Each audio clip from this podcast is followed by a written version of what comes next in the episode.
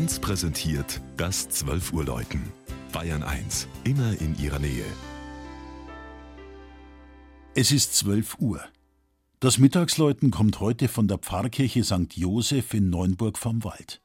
Regina Vandal über ein besonderes Bauwerk in der oberpfälzischen Stadt, die heuer ihr tausendjähriges Bestehen feiert.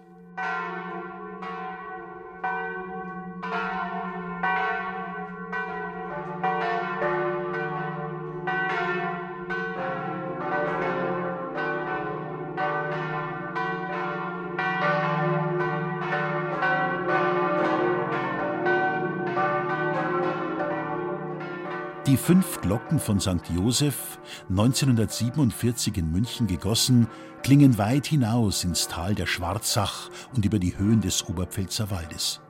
Kein Wunder, steht die Kirche mit dem kantigen Turm doch auf dem höchsten Punkt von Neuenburg.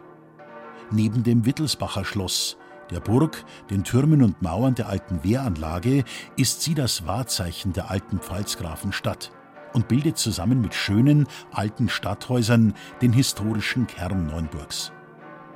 Ihren eigenen Kern hat St. Joseph in einer Burgkapelle der adeligen Herrscher, die damals noch dem Patron der Ritter St. Georg gewidmet war.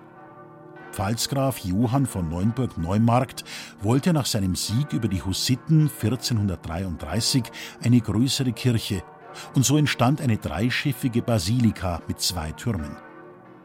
Im 17. Jahrhundert stürzte der mächtigere Südturm ein und wurde nicht wieder aufgebaut. Über Jahrhunderte begnügte sich St. Georg mit dem Verbliebenen und diente den Neuenburger Gläubigen treu als Pfarrkirche. Nach dem Zweiten Weltkrieg und der Eröffnung eines Bundeswehrstandorts in Neuenburg wurde die altehrwürdige Stadtpfarrkirche aber zu klein. Der gotische Chorraum wurde abgebrochen und stattdessen ein moderner Kirchenbau aufgezogen, der das Patronat des heiligen Josef erhielt. Neben den historischen Ausstattungsstücken setzen die Fenster des oberschwäbischen Glaskünstlers Erich Schickling einen künstlerischen Schwerpunkt des Kirchenbaus. Sie zeigen die biblische Heilsgeschichte als Weg Gottes mit den Menschen.